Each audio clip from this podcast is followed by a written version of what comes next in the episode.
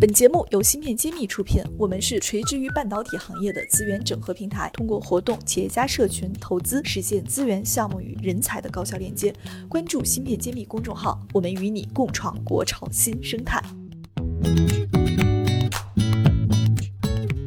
欢迎大家关注芯片揭秘，我是主播幻石，我是谢志峰。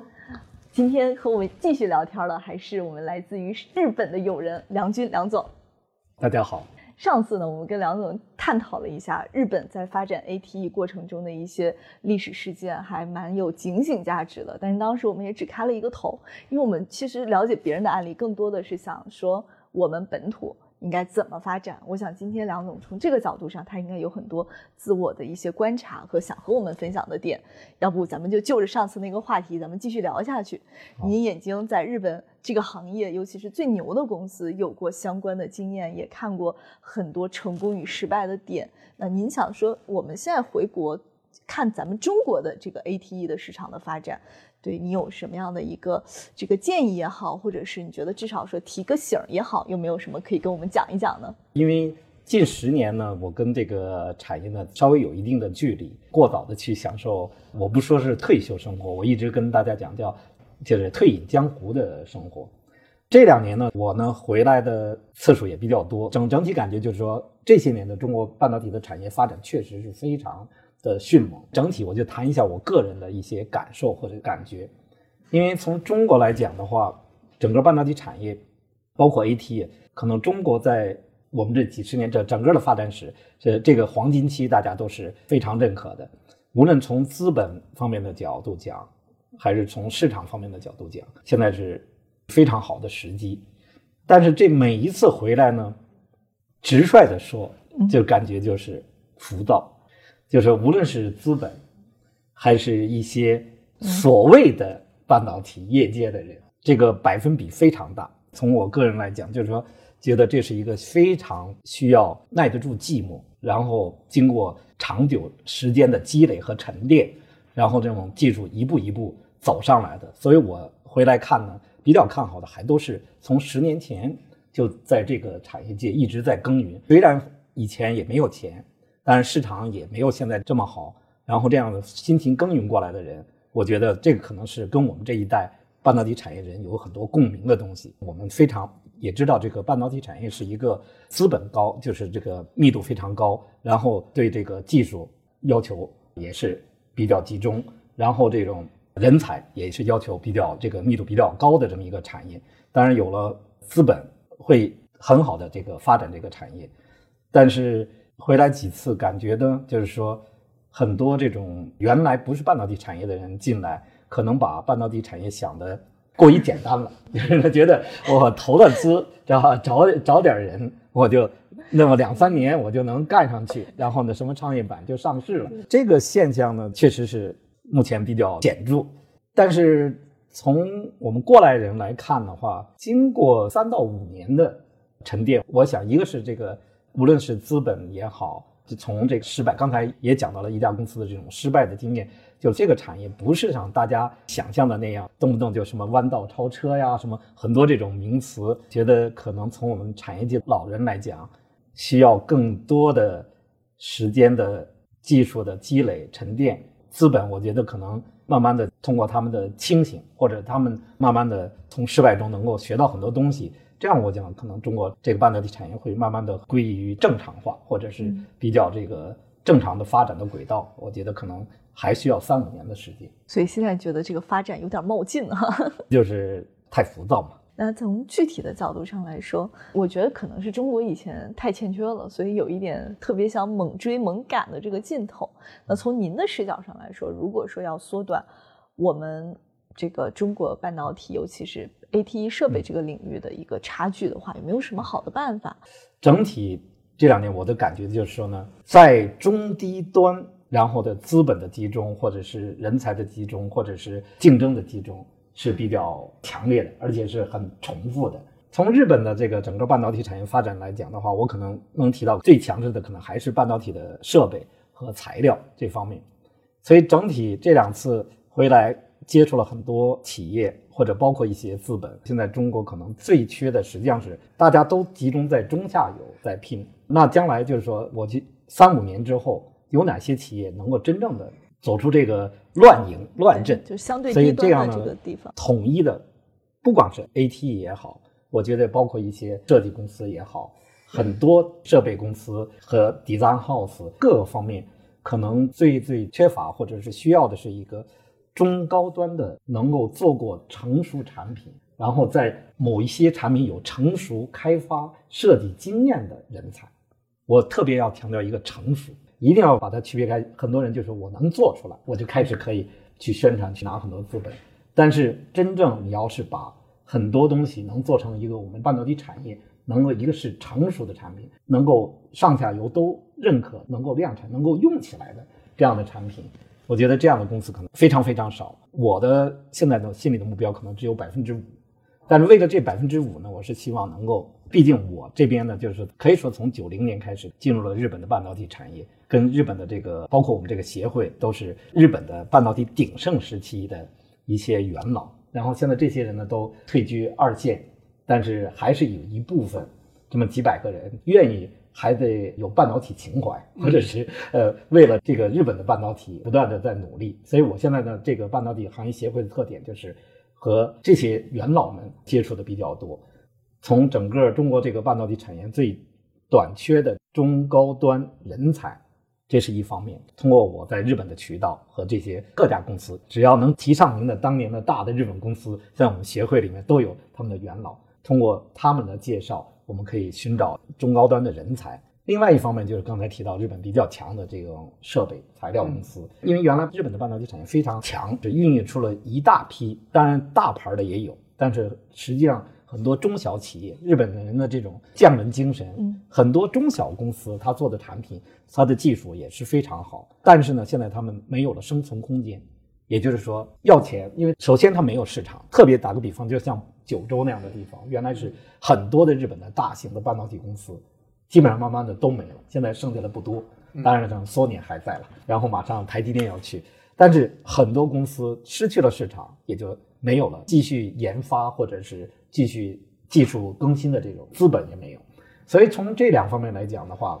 一些设备材料公司就会面临着倒闭。所以现在我另外在日本做的最主要的一项工作，我们叫 M&A，国内可能翻成叫兼并购。兼并重组。嗯所以我是业内人，我是能够看懂一些公司它的真正的核心技术在哪里，它的产品、它的技术是不是有这个优越性，它这个团队是不是可以容易谈。所以从这几个方面，设备、材料的一些公司的兼并购，这样的这种技术的跟中国的资本的对接，我觉得这个也是能够缩短我们中国整个半导体产业在中低端的重复竞争。如果能够拿到比较好的中高端产品的资源，这样的话，你可能就会在刚才乱军中尽快的能走出来。因为毕竟这个半导体产业现在就是说每一行业都是有无数的公司、无数的资本在投，但是这个前三原则在我们这个半导体产业是非常严峻、非常残酷的一个法则。这就是刚刚说的那个要有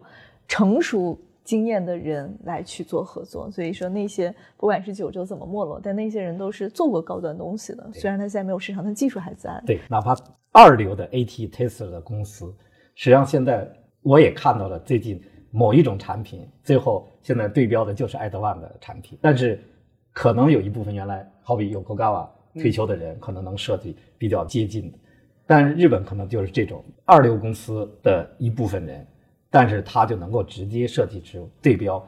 爱德万的现在就是市场的 number one 的这个产品。这种就是说，如果我们能够国内有一定基础的公司，当然如果你要是从零开始，我觉得可能就是承接上也不太行因为三五年嘛，三五年我觉得大局基本上都都会定局，对来不及，从头对开始说来不及对。，所以我觉得有时有人是百分之五十，有人是百分之八十。那在百分之八十的地方，如果因为我们都是专业人士，所以就他去短板在哪里？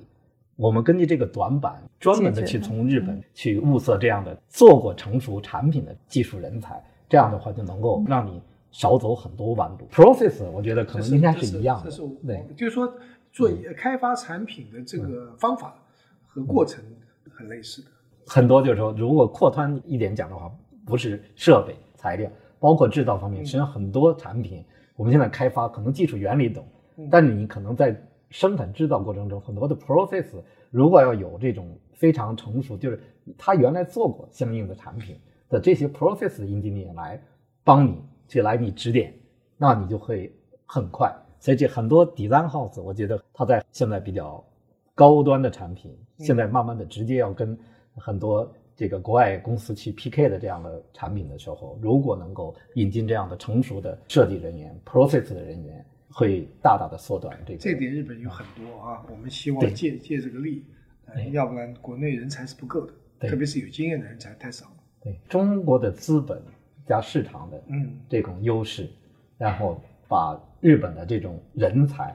甚至它一些成熟的技术、成熟的产品融合在一起，这就是我们的努力方向，我对们要干的事儿。对对，这也是我就是说，目前也是最想做的事，情。我们上的这个讨论出了一个好的方案，我们来要采取行动。我刚刚其实看两位在交流的时候，我觉得你们还是有很多共通点的，差不多的年纪，差哎同一年参加高考，然后都有旅外嗯工作、求学，然后再回国创业这种经历，我觉得这个是非常非常很有有时代的烙印啊。而且关键都是在半导体行业。这一生都都没有离开这个行业，对，一直是坚持。嗯我们还是看好这个产业，特别在中国的发展。前面我们讲了很多国家情怀、产业发展，最后跟大家聊点八卦。因为我我看了梁总的简介，然后发现上面写的是最爱好是冰球、滑雪、高尔夫，刚好现在这个冬奥的这个余温还在啊。其实我我是很好奇，这个您为什么会有这么多冰雪爱好？这个是小时候的兴趣呢，还是后面心灰意冷了之后去找的第二种发泄和追求的事业呢？到这个是一个什么关系呢？确实，我小时候从小学三年级七八岁一直到七七年高一，一九七七年中国恢复高考，我曾经是在北京什刹海业余体校打冰球的，所以正好好是在七七年左右，北京是决定是看，要不然组专业队，那我们就是直接升成专业队打冰球。但是后来因为七九级解散了，七九年解散，同时呢，在那个时候七七年又恢复了高考，家里呢还是希望我能够上大学，打到高一，七七年、七八年的样子去恢复高考，七九年才考上了大学，这样就是断了我一个专业运动员的梦。谢博是不是也有机会去做游泳队来着？对对对，你们万般皆下品。那当时我也是在上海的虹口区少体校做游泳运动员。后面滑雪呢是再捡回来。滑雪是因为我一零年确实是离开有 o 高 ATE，当时是回日本时候，就是说说了一句话是用中国资本对接日本的核心技术及拥有核心技术的人才，啊所以这个话当年呢也说过。一零年回去一边做着这样的工作，呃一边我的兴趣爱好原来是打冰球，然后从打冰球开始，正好我住的地方走这么一百多米就是一个滑雪场。然后就开始滑雪，结果就是一不小心，本来觉得就是那时候我打冰球经常受伤，作为受伤的疗养去滑雪，慢慢慢慢把滑雪又滑成了就是在日本也是是高级教练，因为日本有两大滑雪组织，它是 SIA，SIA 呢有国际组织是加拿大、美国呀、新西兰什么这些和欧洲的一些滑雪比较强国，都是走的这个 SIA 体制。经过五六年自己的努力，变成了 SIA 里面的外国人的教练最高级别的教练。那您是专业的，我们是看热闹。那你评论一下谷爱凌到底什么水平？华姐咱们不好隔行的去评价，因为就是滑雪它有很多分类，它算 freestyle，就滑这个就是跳包啊，嗯。呃，做 park 这这工作。人家世界冠军嘛。啊，对对，世界冠军。这就是很窄的一个运动。不是，它是滑雪项目里面，我们因为分成竞技的，叫 alpine ski 啊对，然后像这种 backcountry ski 就是滑野雪呀、嗯。它这种就是算原来是从玩 park 嗯。呃出身的，去滑滑杠子，然后翻翻包，后边他又搞得像 big guy，就是实际上去跳大包，就是只跳，他的比较强的，然后呢 U 槽这几个呢，实际上都在我们叫 freestyle 这这个一个大范围里自由式的，对，自由式滑雪里面，在这个他是天才，他实际上是我滑雪回中国就是在南山十二三岁的时候就知道他，但那时候的水平确实是和日本的顶级选手当时是差距非常大，但他经过这么几年走到了世界最高那最高峰确实也是是花了功夫的。对，一是天才，就在一个是努力，嗯，也是真正要经过很多年的努力，对原来的水平也是一般的。对他这几年可以说是国外运动员基本上我觉得同样的年数不可能达到的这个水平，这个可能是除了天分，还有他个人努力也是非常重要的。那您滑的是什么方向？我是 alpinski，就是我们经常看到的高山速降、大回转啊、回转。你是讲那小回转，这个就是是竞技。然后到了日本呢，他们慢慢把竞技呢变成了一种休闲滑雪。呃，日本有一个叫全国技术大奖赛，日本是最看重更多的是不是竞速，是更多的去看呢滑行技术。但是这个 SIA 的这个教练的资质的全球是共通的，考试项目基本上也是共通的，尤其到了级别比较高的，因为我也知道，就是中国 SIA 的能够到 Level Three 的，现在应该大概十个人左右吧。我们今天这里就有一个。专业的世界级的教练，然后还要做半导体产业，所以这十年的我的所有的一些朋友都认为我是职业搞体育，没有跟他们提过我原来做什么的事情。我只是秀我的，不是打冰球就是滑啊，雪。老家也出，对半导体老家也出，要重 重出江湖了。对，所以在这要特别要重点的说一下，要感谢特朗普。川建国对对，川建国是给中国的半导体打了一个强心针。我估计这期节目播出去，我们半导体圈那么多爱好滑雪的都会找回来。到时候欢迎梁总带着一群半导体业界人一起滑对雪。半导 体咱们可以等新冠结束了，可以组织在日本既考察半导体，然后也可以去滑雪。然后特别是有些发烧友要想拿国际教练资质，因为我现在我在日本也是主要是培养滑雪教练，所以你要培养滑雪教练，也要培养这个 ATE 的这个工程师，对对两个都需要干。这这两个我觉得这两个工作都是高薪职位，现在都说教练非常缺，因为跟我们半导体产业跟 ATE 产业一样，真正的就是说导师。所以现在就是说这个行业里缺少的，真的这种就是能够领头的，或者是导师级的，能够教会很多现在想进入这个行业，让他们更深的了解半导体产业。谢总是现在就在做这个工作。对我们希望能够给年轻人呃铺一个路，子的方向，去支持他们来做这些事情。所以像有谢博、有梁总这样的人越来越多回国干这样的事，我觉得真的是非常值得期待的。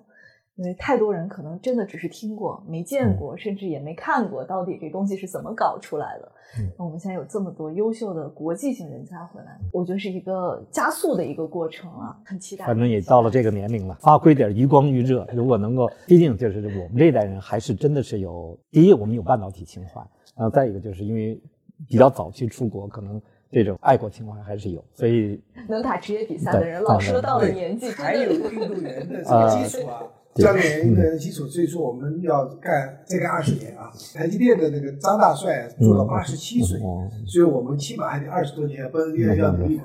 不能够轻易放弃，还早。争取吧。好的，好的，谢谢两位，我非常受感染，谢谢，谢谢大家。我是日本人半导体协会市场分析要员及日本半导体人才和投资的法人代表梁军，我在芯片揭秘等着你。